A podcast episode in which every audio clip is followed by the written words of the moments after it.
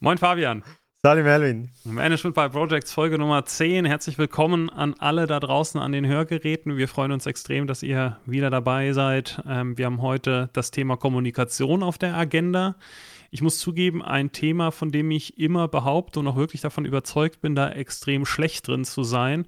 Äh, aber Fabian, du hast gesagt, lass uns da mal drüber reden. Du hast da die ein oder andere Frage zu. ja, das ist ja lustig, dass du gleich sagst, äh, du bist schlecht drin. Ähm, das ist ja auch schon Kommunikation gewesen, was auch immer ähm, die gemeint hat. Nee, es, es ist so ein, ein, ein, Thema, das, das äh, ja mehr aus meiner Seite kommt, den Wunsch. Ähm, ihr habt vielleicht gemerkt, wer, es wechselt manchmal auch ein bisschen ab, äh, wer hier mehr Fragen stellt und wer dann vielleicht mehr in die Rolle des Antwortenden geht. Und ähm, dieses Thema persönliche Kommunikation, äh, das finde ich echt spannend und äh, habe da auch so ein, ein, paar Fragen an, an Melvin. Und ähm, ja, würde da dich mal generell fragen, wie viel Gedanken machst du dir eigentlich zu diesem Thema persönliche Kommunikation, tönt ja so ein bisschen abstrakt. Und, und vielleicht auch, wie würdest du diesen Begriff äh, oder Disziplin, diese Disziplin für dich einordnen? Gute Frage. Ähm, vielleicht, ich fange mal mit einer kleinen Anekdote an. Meine allererste Fortbildung, auf die ich jemals geschickt wurde in meiner Karriere, war ähm, pyramidales Präsentieren, nannte sich das. Also da, da hatte ich gerade angefangen zu arbeiten und dann wurde ich von meinem damaligen Arbeitgeber zu einer Prä äh, Präsentationsschulung ge geschickt, wo es darum ging, wie vermittel ich meine Botschaft, wie ver ver ja, vermittel ich mein Statement. Und da wurde uns das schon eingetrichtert, fang immer an und erzähl das, was du wirklich erzählen willst als allererstes, weil Menschen neigen dazu, ihre Aufmerksamkeitsspanne mehr und mehr einem Goldfisch anzupassen. Und alles, was du früh erzählst, hat eine gute Chance, dass die Leute das noch mitschneiden und dann, wenn du sie nicht durch dein Storytelling oder durch die Art und Weise, wie du kommunizierst, auf deine Seite ziehen kannst, dann schalten die einfach ab und deine Botschaft geht verloren. Also anders, als wir das vielleicht intuitiv machen würden, dass wir sagen, ich baue so meine Story auf, meinen Plot in sieben Akten und äh, irgendwie im fünften habe ich dann das Highlight und dann ändert sich die Story nochmal, äh, macht das ganz bewusst nicht, sondern sondern dreht das um, sagt das, was du, was du wichtig findest als erstes. Das vielleicht mal so, so grundsätzlich, wie ich ja da geprimed worden bin auf das Thema Kommunikation. Ansonsten muss ich sagen, spielt Kommunikation in meinem aktiven Denken, glaube ich, relativ wenig Rolle. Also ich achte da ehrlich gesagt nicht so drauf. Das Einzige, wo es immer natürlich drauf ankommt, ist, wenn ich Unterlagen vorbereite fürs Management Lenkungsausschuss und ähnliches, ähm, dann habe ich so eine Methodik, gerade wenn das PowerPoint unterstützt ist. Ich ähm, lege mir meine Folien immer erst an und schreibe nur die Überschrift ein. Also bei mir gibt es immer so den Action-Title oben drüber. Ich habe sowas wie Agenda oder sowas nicht, sondern da steht immer ein vollwertiger Satz in der Überschrift. Und die Überschriften alleine müssen die vollständige Geschichte erzählen können. Also egal, was nachher noch auf den Folien kommt, es ist wichtig, dass, dass die Überschriften alleine schon in sich schlüssig sind und alles aussagen, was ich sagen möchte, weil dann reduziere ich mich auf, keine Ahnung, fünf bis sechs Sätze.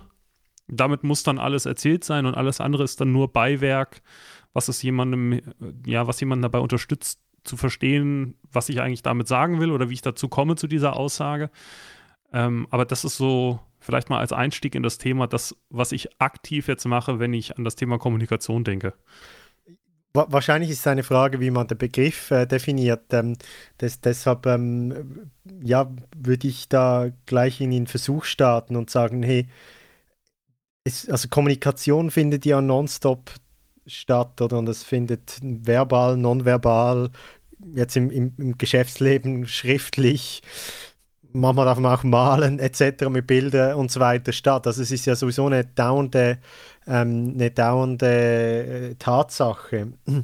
Und in dem, also ich, ich, würde mal postulieren, dass eigentlich jeder dauernd über Kommunikation nachdenkt.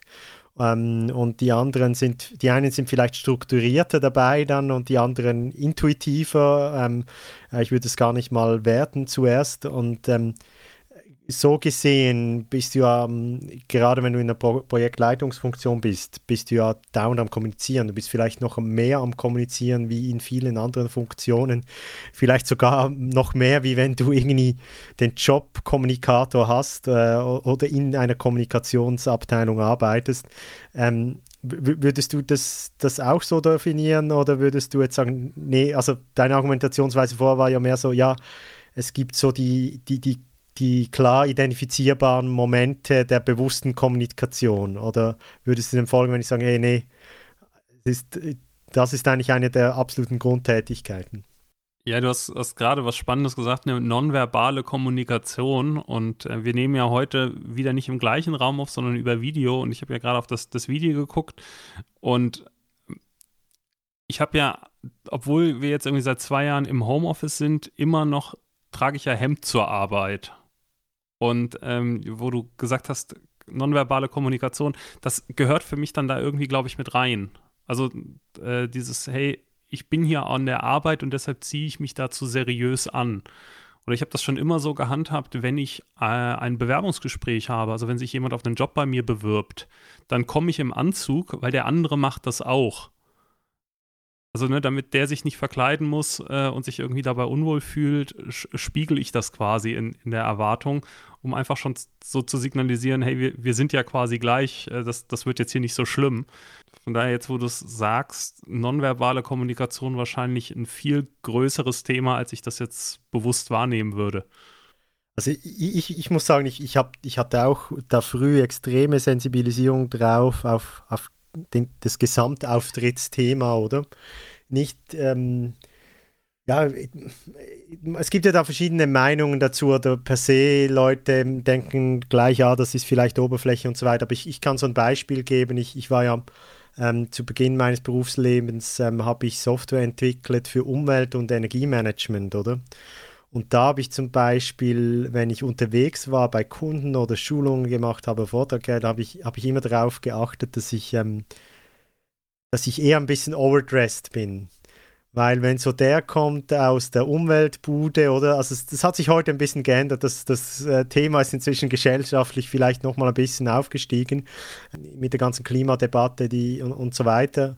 Ähm, weiß ich ehrlich gesagt nicht genau, aber da, da, da, das ist so ein, ein Moment, wo ich mich erinnere, ganz bewusst ähm, eigentlich signalisieren zu wollen, hey, nee, ich bin ein Profi auf dem Thema, oder? Also ich mache das nicht zum Spaß äh, nur und, und äh, ich nehme das äh, wirklich ernst und das ist, wir sind nicht mehr in der Idealistenzeit, oder sozusagen, weiß nicht, 80er Jahre, Anfangs 90er Jahre, wo du irgendwie so ein bisschen aus der Nische kommen musstest, um so ein Thema zu vertreten, sondern hey, ich komme mir genauso im Anzug und äh, ähm, signalisiere in dem Sinne meine Professionalität ähm, äh, zu dem Thema. Also da, da, da, kann, da kann ich dir total folgen. Also ich habe die These, dass man sich dauernd eben Gedanken macht zu dem eigentlich. Ähm, die Frage ist, wie bewusst oder, oder wie, wie, wie, wie fest man dann das äh, auf, auf der nächsten Ebene dann reflektiert. Aber ich meine, äh, schon, nur, schon nur jetzt in Bezug auf die Äußerlichkeit, genauso ist ja auch die, ähm, ist, ist dann, wie man formuliert, ähm, etwas, was, was man logischerweise oft auch unmittelbar Feedback erkennbar ähm, bekommt äh, und, und, und, und eben erfolgreich ist mit etwas oder nicht, schon, schon nur im Kleinen, also ein erfolgreiches Gespräch gehabt, gehabt hat oder nicht. Und mich interessiert es, um, um da wieder die Brücke zu einer Frage zu machen, ich finde es extrem spannend, hey, wie kommuniziere ich eigentlich mit Projektteams? Und ähm, da würde mich so deine deine Lehrsätze oder deine, deine Erfahrungen interessieren. Mit was, mit was bist du gut gefahren und, und, und ja, wie, wie, wie viel Gedanken machst du dir zu deinen Auftritten gegenüber Teams? Ich, ich würde, glaube ich, ähm, historisch mal eine ganze Weile zurückgehen, über zehn Jahre. Ähm, ich habe mal beim drittgrößten Festival für klassische Musik gearbeitet in Deutschland. Und ähm, da habe ich so ein, also da fallen mir jetzt spontan so ein paar Szenen ein, die hier, glaube ich, voll reinfallen. Äh, vielleicht noch kurz, um den Abbinder zu eben zu machen. Der Chef, den ich da hatte, also ich habe da Konzerte veranstaltet, war für, für Konzerte verantwortlich, der hat immer gesagt, wir sehen hier am besten aus. Und äh, das hat er nicht gemeint, weil er jetzt irgendwie wollte, dass wir uns voll rausputzen, sondern weil das ist ja auch eine Geschäftsbeziehung, wenn du da Karten kontrollierst oder keine Ahnung, was du dann, dann beim, bei der Veranstaltung selbst machst. Da kommen Leute, die haben vielleicht für diese Dienstleistung mehrere hundert Euro bezahlt, die sehen auch entsprechend aus und die wollen nicht, also die haben auch diese Leistung gekauft, dass ihre Tickets nicht in Jogginghose kontrolliert werden. Also das würde dieses Gesamterlebnis Kultur genießen. Also bei klassischer Musik kann man sich das, glaube ich, sogar richtig plastisch vorstellen, bei so einem Operbesuch oder sowas. Das willst du einfach nicht. Also das, das gehört da einfach zur Qualität dazu und ähm, das mag jetzt vielleicht auch so ein bisschen old-fashioned klingen, aber ich glaube, wir haben das auch so ein bisschen verloren. Also gerade jetzt in Zeiten von Homeoffice und, und bequem und so weiter, dass man sich immer auch so ein bisschen überlegen muss, ob das vielleicht nicht doch auch zur Leistung gehört. Ähm, auf jeden Fall, dieser, dieser Chef, den ich damals hatte, von dem habe ich extrem viel, viel mitgenommen, weil das ein Unternehmen war, das ähm, witzigerweise die Kernkompetenz, also das Veranstalten von klassischen Konzerten, outgesourced hatte an Praktikanten, an Azubis, an, an Zivildienstleistende. Und also es gab nur Leute, die quasi das nicht professionell gelernt hatten und denen hat man gesagt, so, und ihr veranstaltet jetzt hier. Ihr macht die gesamte Planung, ihr sprecht mit den Künstlern, ihr macht, ihr sagt, wie viele Leute ihr braucht für die Einlasskontrolle, ihr verkauft noch irgendwie, keine Ahnung, CDs und sowas. Und ähm, das war Saisongeschäft, drei Monate von, von Juni bis September. Und in der Zeit haben wir, war, war die Arbeit so, wir sind, wir hatten Montag, Dienstag Bürotag, sind dann Mittwoch ähm, auf Tour gefahren, haben, haben Konzerte gemacht, in der Regel eins am Tag, bis Sonntag. Und dann kamen wir Sonntagabend heim ähm, schlafen, Wäsche waschen und wenn es gut lief, mussten wir Montag erst um 10 im Büro sein. Und dann haben wir die nächste Woche vorbereitet. Und in der Zeit war dann auch Urlaubssperre und war Arbeits von den Arbeitsbedingungen her jetzt irgendwie alles nicht so cool, aber darum soll es gerade gar nicht gehen. Und der hat uns dann aber zusammengetrommelt, so als wir die halbe Saison rum hatten und hat gesagt, ihr habt jetzt alle gute Konzerte gemacht, ähm, das war, war alles gut. Und jetzt wird es darauf ankommen, dass ihr sehr gute Konzerte macht. Und wir haben ihn alle angeguckt und gesagt, was, was meint ihr, was meinst du damit? Und dann sagte er, ihr werdet den Leuten freigeben müssen. Die Leute gehen jetzt alle auf dem Zahnfleisch, die sind jetzt irgendwie sechs, acht Wochen unterwegs, die haben in der Zeit irgendwie ihre Familie, ihre Freunde kaum gesehen, die mussten irgendwie nachts aufstehen, um zum Flughafen zu fahren, um irgendwen abzuholen. Und wenn ihr die jetzt einfach die ganze Zeit auf Hot Standby haltet, weil ihr die nicht vernünftig plant, weil ihr denen nicht sagt, hey, du kannst jetzt hier äh, eine Pause machen, ähm, ich brauche dich erst wieder in einer Stunde, mach mal was für dich, dann werdet ihr diejenigen sein, die nachts aufstehen, um den Künstler zu holen. Und diejenigen von euch, die, die gut mit den Leuten umgehen, das werden diejenigen von euch sein, die nie ein Problem bekommen, dass sie auch jemanden für unangenehme Arbeiten finden. Und es ist genauso gekommen. Also diejenigen von uns, die dann hingegangen sind und gesagt haben, hey, ich habe jetzt, äh, wir müssen erst um 15 Uhr das Konzert machen, schlaft alle mal aus, wir treffen uns irgendwie erst um eins, wenn wir uns gegenseitig versprechen, dass das dann äh, mit der Vorbereitungszeit klappt, dann, dann machen wir das alle oder geht alle nochmal an den Strand. Ähm, also es war, war in Mecklenburg-Vorpommern, äh, wir hatten hier irgendwie schönes Wetter, äh, nutzt das und wir organisieren das ein bisschen anders um. Das waren dann nachher die Veranstaltungsleiter, also quasi das gleiche wie Projektleiter, die nie ein Thema hatten, damit gute Leute zu finden, auch für unangenehme Tätigkeiten. Während die Leute, die halt gesagt haben, ah, nee, ich bin hier unsicher, ich behalte die lieber alle permanent um mich rum, auch wenn sie zwei Stunden nichts zu tun haben, damit, falls was passieren sollte, ich schnell jemanden schicken kann. Ähm, das waren die, die dann wirklich nachts aufgestanden sind und selbst zum Flughafen fahren wollten, weil jeder gesagt hat, nee, wenn ich es irgendwie umgehen kann, dann arbeite ich für dich nicht. Ich finde das eine, eine super gute Geschichte, Mel, weil die, die Botschaft ist ja, ja, die, die, die, die persönliche Kommunikation oder die, die Kommunikation äh, als Projektleiter ist äh, kein mechanistisches Handwerk, sondern es, äh, es ist eine, es hat in erster Linie mal einen empathischen Zweck, also verstehe ich meine Projektmitarbeiter, wo sie stehen, was sie brauchen.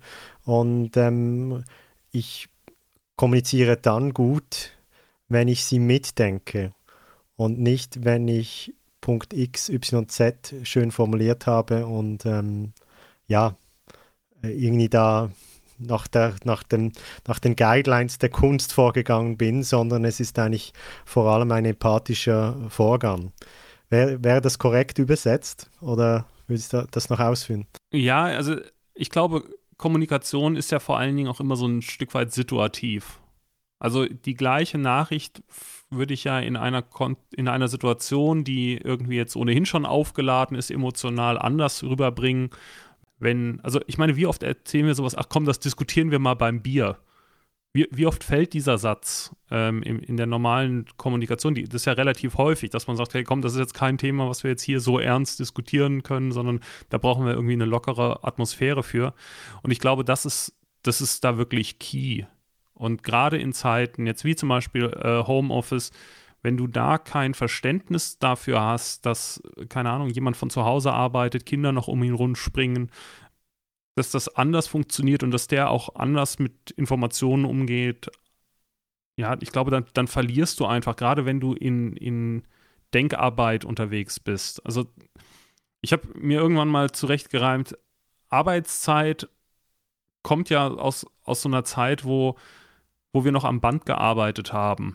Also wo du gesagt hast, naja, wenn, wenn jemand acht Stunden am Band steht und die gleiche Tätigkeit macht, dann sind am Ende vom Tag so und so viele Autos produziert.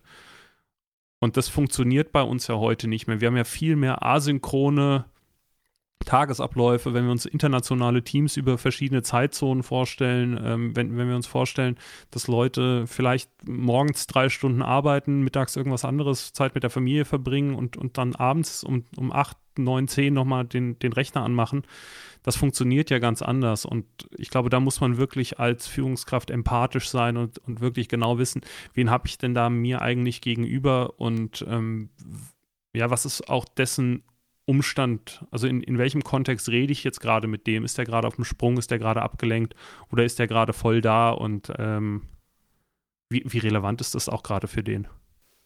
Also da, da, das, das kann ich sagen, das, das, das deckt sich auf jeden Fall mit meinen Erfahrungen. Und sobald, solange du sozusagen in diesem Mindset bleiben kannst, ähm, ich, ich, ich glaube, auch da ist es dann wieder spannend, wenn du, wenn sich mal Dinge nicht so entwickeln, ähm, dass das alle so ein bisschen in der Balance bleiben können, oder? Also Krisensituation oder größere Veränderungen, dann wird es ja manchmal schwierig, sozusagen dieses Mindset zu halten wir haben, glaube ich, das Thema auch schon Defensive und Offensive.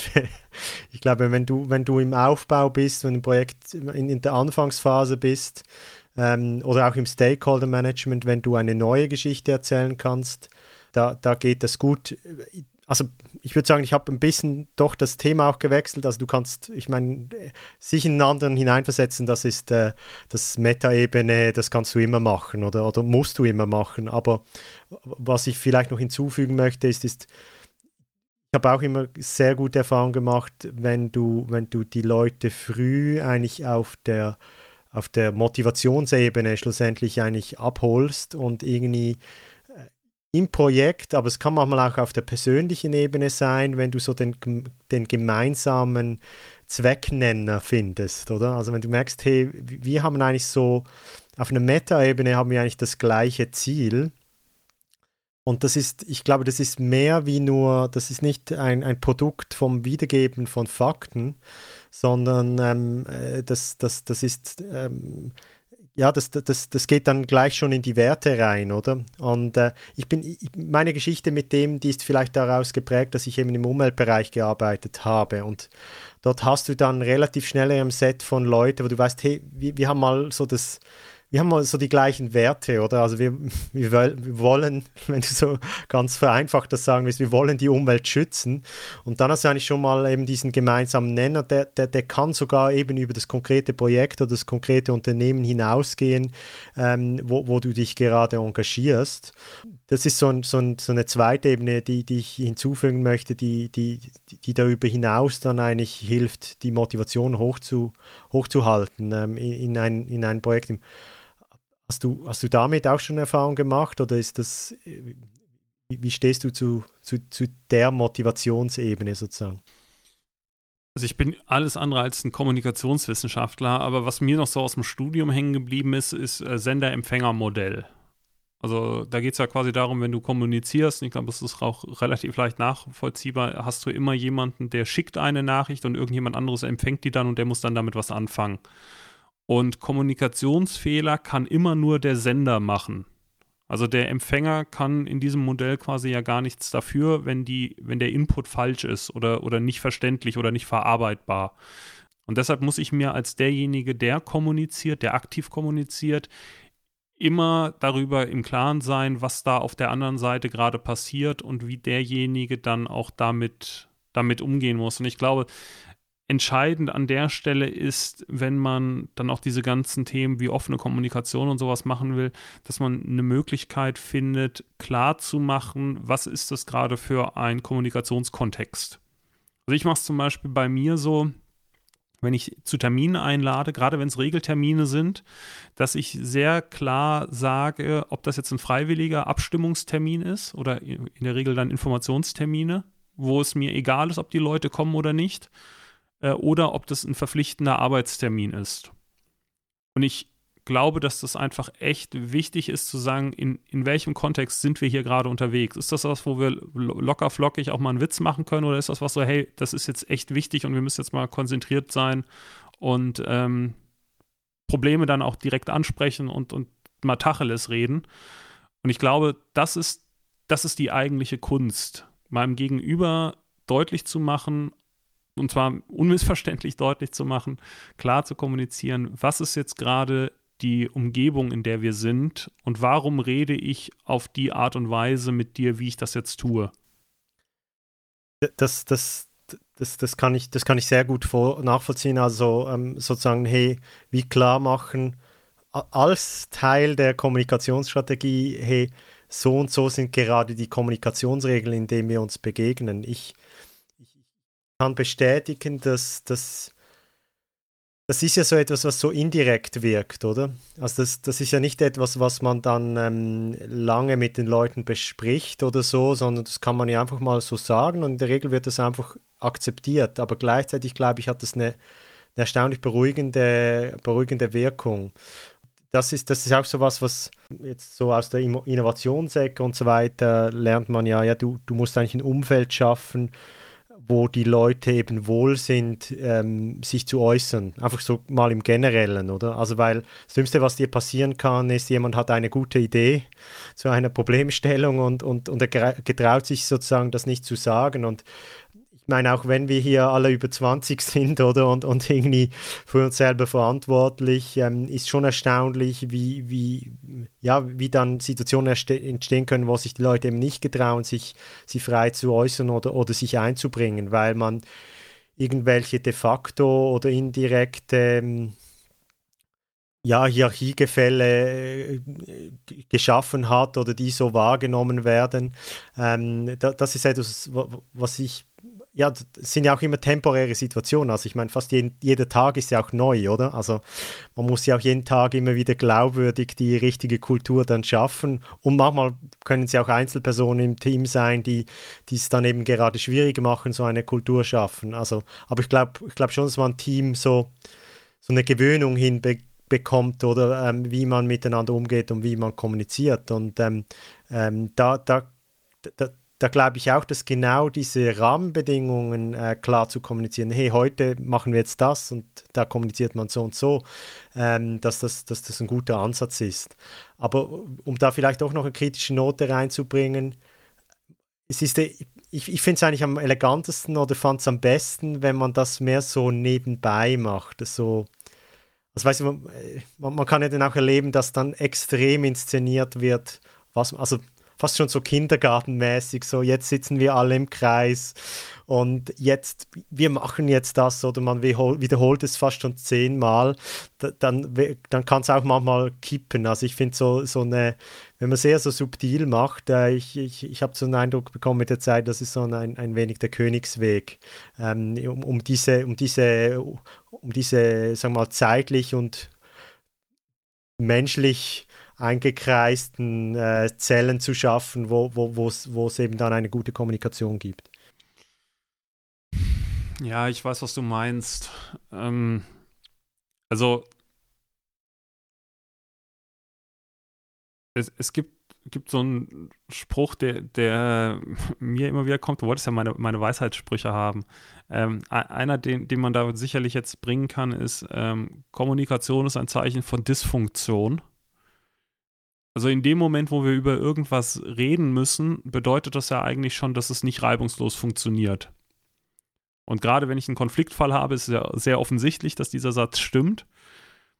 Und je mehr Kommunikations- und Abstimmungsbedarf ich habe, umso mehr zeigt es ja, dass der Prozess allein das nicht regeln kann. Wenn ich das dann noch so irgendwie, keine Ahnung, ähm, vielleicht sogar institutionalisiere, also es gibt ja Projektmanagement-Methoden, über die in diesem Podcast schon öfter der Kopf geschüttelt wurde. Ähm, also keine Ahnung, wenn du alle zwei Wochen dich hinsetzt und, und eine Retrospektive machst, äh, was, jetzt, was du jetzt irgendwie besser oder schlechter machen kannst. Ich, ich verstehe den Hintergrund davon. Die Frage für mich ist immer noch, ist das dann wirklich authentische Kommunikation? Also nimmt dir dein Team oder derjenige, mit dem du dann auch darüber sprichst, nimmt er dir das tatsächlich ab? Also wenn ich zum Management gehen würde und sage, wir setzen uns alle zwei Wochen zwei Stunden hin und überlegen nur, was wir besser machen können, dann kann ich jeden Manager verstehen, der sagen, ne, zwei Stunden, vier Leute sind acht Stunden, das ist ein Arbeitstag, der da weg ist. Und ob ihr den wieder reinholt durch die Produktivitätssteigerung, die ihr damit dann ähm, erzeugt, da würde ich mal ein großes Fragezeichen dran machen, spätestens nach, sagen wir mal, 20 Wochen. Ob das dann immer noch so ist. Und ja, ich glaube, es, es kommt halt echt darauf an, ob das authentisch ist. Und dann ist es mir lieber, das unterm laufenden Rad zu machen, situativ, weil die Leute wissen, ey, wenn ich echt ein Thema habe, wo wir besser werden können, dann kann ich das äußern und dann komme ich zu dem und dann, dann setzen wir das irgendwie um oder dann gucken wir uns das zumindest an, als wenn ich alle zwei Wochen aufgefordert werde und jetzt sagt noch, was noch besser war und jetzt sagt, wo wir uns noch verbessern können und jetzt hier noch und so. Ja, also ich hätte da, also zu mir persö als Person würde das auch überhaupt nicht passen. Also ich hätte da auch echt ein, ein Integritätsthema dann, glaube ich, mit. Ja, das, ich, ich glaube, du, hast das, du hast das sehr gut verbalisiert und ich, man muss es gar nicht auf bestimmte Methoden ja per se schieben. Ich, ich, ich glaube, die, die sowas dann gut umsetzen, die, die spüren das ja auch und aber ich, ich habe eigentlich genau sowas gemeint, oder? Also wenn du, du kannst es auch ad absurdum ähm, führen. Deshalb hat mich, hat mir eigentlich gerade gefallen, ähm, da hervorzuheben, dass, dass, dass die Kunst wohl ist, in welche Subtilität machst du das? Weil ich meine, gleichzeitig ist ja schon, also vor der Authentizität ist ja immer die Übung, oder? Bevor du es gekonnt hast, hast du mal immer so getan, als ob du es kannst. Also ich, ich, ich glaube, so funktioniert Lernen ein wenig. Das heißt, einmal das ein bisschen, wie soll ich sagen, inszeniert zu tun, das, das schadet sicher nicht. Aber wenn es dich dann jedes Mal wieder so anfühlt, dann, ähm, dann, dann bin ich bei dir. Ich glaube, dann kannst du sogar ja langsam so ein bisschen Schritt für Schritt Glaubwürdigkeiten untergraben und, und einen negativen Effekt ähm, hervorrufen, oder? Ja, und ich glaube, was halt an diesem, an diesem Narrativ, nenne ich das jetzt mal, halt überhaupt nicht stimmt, ist die Grundannahme, dass du aus jeglicher Menge von Menschen Teams formen könntest. Sondern es gibt Leute, die können einfach nicht miteinander reden, im wahrsten Sinne des Wortes. Also die, die sprechen nicht die gleiche Sprache. Äh, und damit meine ich jetzt nicht Deutsch, sondern die, die, die sagen was und der andere versteht nicht, was du von dem willst. Und dann kannst du noch so viele Retrospektiven und Coachings und keine Ahnung was machen ich glaube, es ist viel wichtiger, schon bei der Teamzusammensetzung darauf zu achten, sind es Leute, wo man dann sagt, die sind auf der gleichen Wellenlänge, die verstehen sich, also die, die verstehen, was, was du eigentlich damit sagen willst, weil wir, wir verbalisieren ja immer nur, wir, wir, wir sind ja nicht in der Lage, das zu sagen, was wir tatsächlich sagen können. Das ist auch dieses komische Modell der, der vier Ohren, ne? was, was sagt der, was meint der, was ist sein Appell und ach, frag mich nicht, was da noch irgendwie drin ist.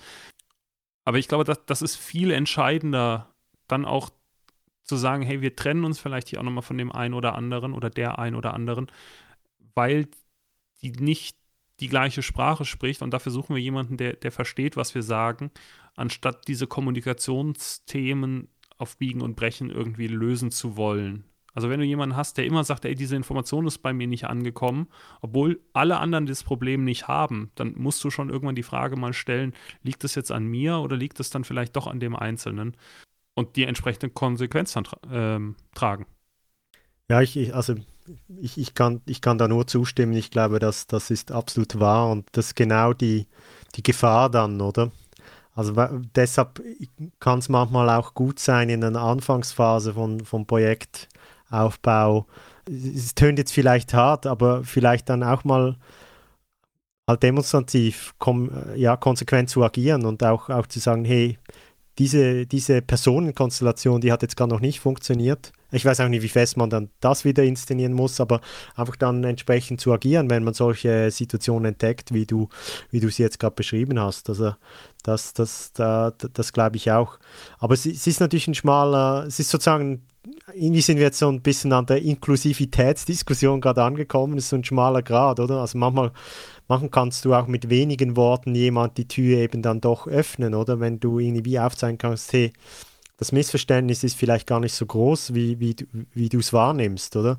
Das habe ich auch schon erlebt und du kennst da, da meinen Spruch dazu, ich, da, da glaube ich echt fest dran, weil schon so viel erlebt, das ist, da, da gehört dann eben der, der springende Punkt gerade dazu, das ist eben Reibung erzeugt Wärme, oder? Also weicht in Konflikten und das hat ja dann wie du vorher richtig gesagt hast, sehr viel mit Kommunikation zu tun. Also verstehen wir uns, weicht den nicht aus.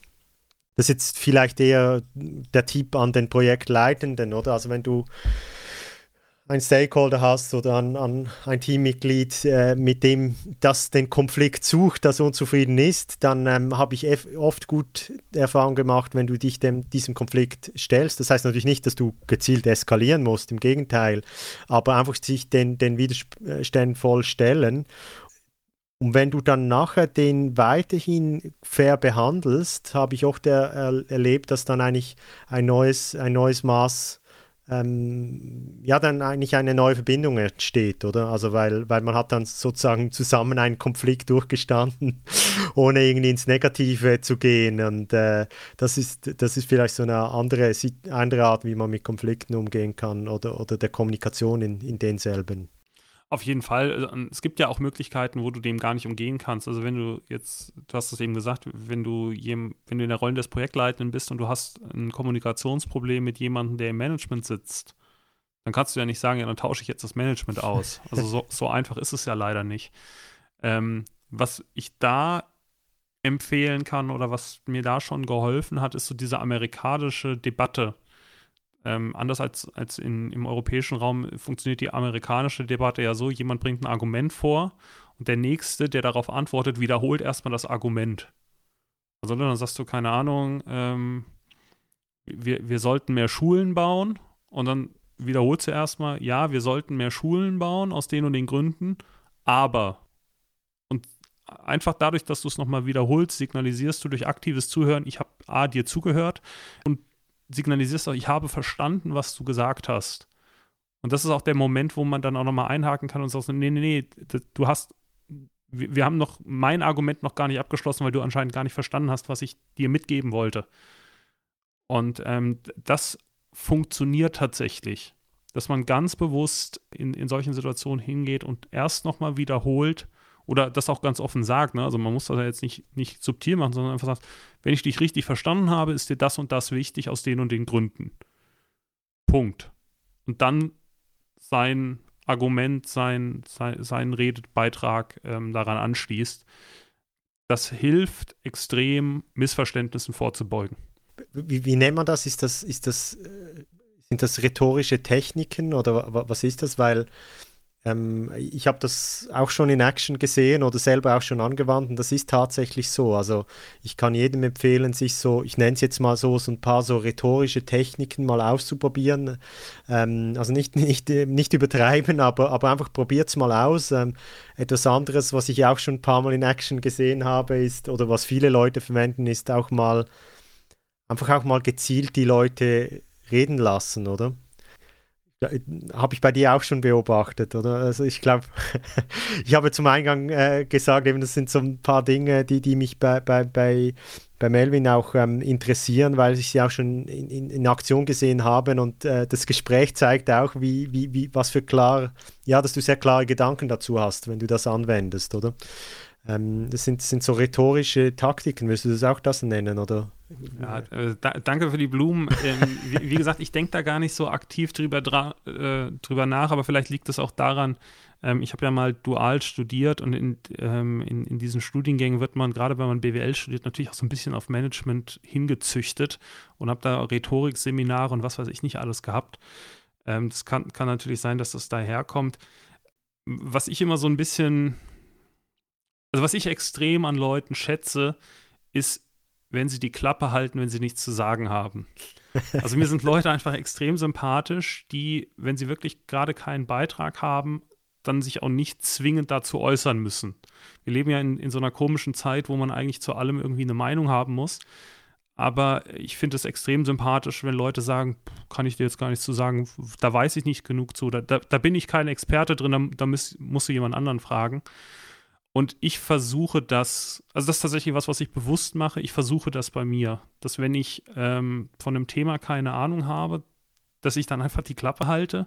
Jetzt bin ich aber ja Projektleiter und muss mich zu bestimmten Themen äußern. Und gerade wenn wir aber eine Gruppendiskussion haben, dann lasse ich die ganz bewusst erstmal einen Moment laufen und höre mir die verschiedenen Argumente an, bevor ich mich da einklinke.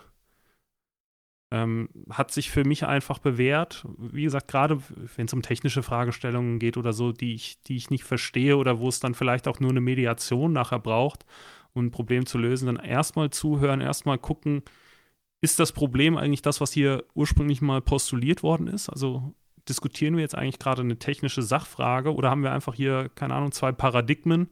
Der eine sagt, das muss grün sein und der andere sagt, das muss rot sein und keiner hat eigentlich eine Begründung, warum. Oder was ist eigentlich jetzt genau das Thema, weshalb ich mich in so einer Situation zu Wort melden muss? Und da, das ist wirklich antrainiert halte ich einfach erstmal die Klappe, bis ich den Eindruck habe, jetzt kann ich tatsächlich irgendwas Wertstiftendes beitragen. Sehr gut.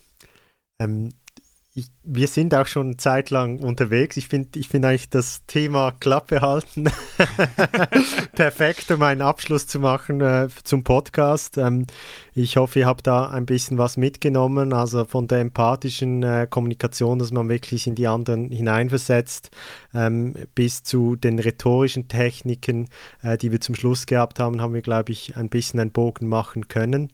Und ähm, ich würde wie immer Mel dir äh, den, das letzte Wort geben zum Abschluss des Podcasts. da mache ich immer den Abschluss. Ja, auch von meiner Seite danke fürs Zuhören. Wir hoffen, ihr konntet was mitnehmen. Vielleicht ist der eine oder andere ähm, Kommunikationsexperte ja unter unseren Hörerinnen und Hörern und möchte uns in unserem Forum ähm, ein paar Zeilen lassen. Ähm, management by projects.com slash community würde uns extrem freuen. Ansonsten bleibt uns gewogen bleibt gesund und dann hoffen wir, dass ihr in ungefähr zwei Wochen wieder einschaltet, wenn wir die nächste Folge aufnehmen. Bis dahin alles Gute und ja, tschüss. Macht's gut, tschüss.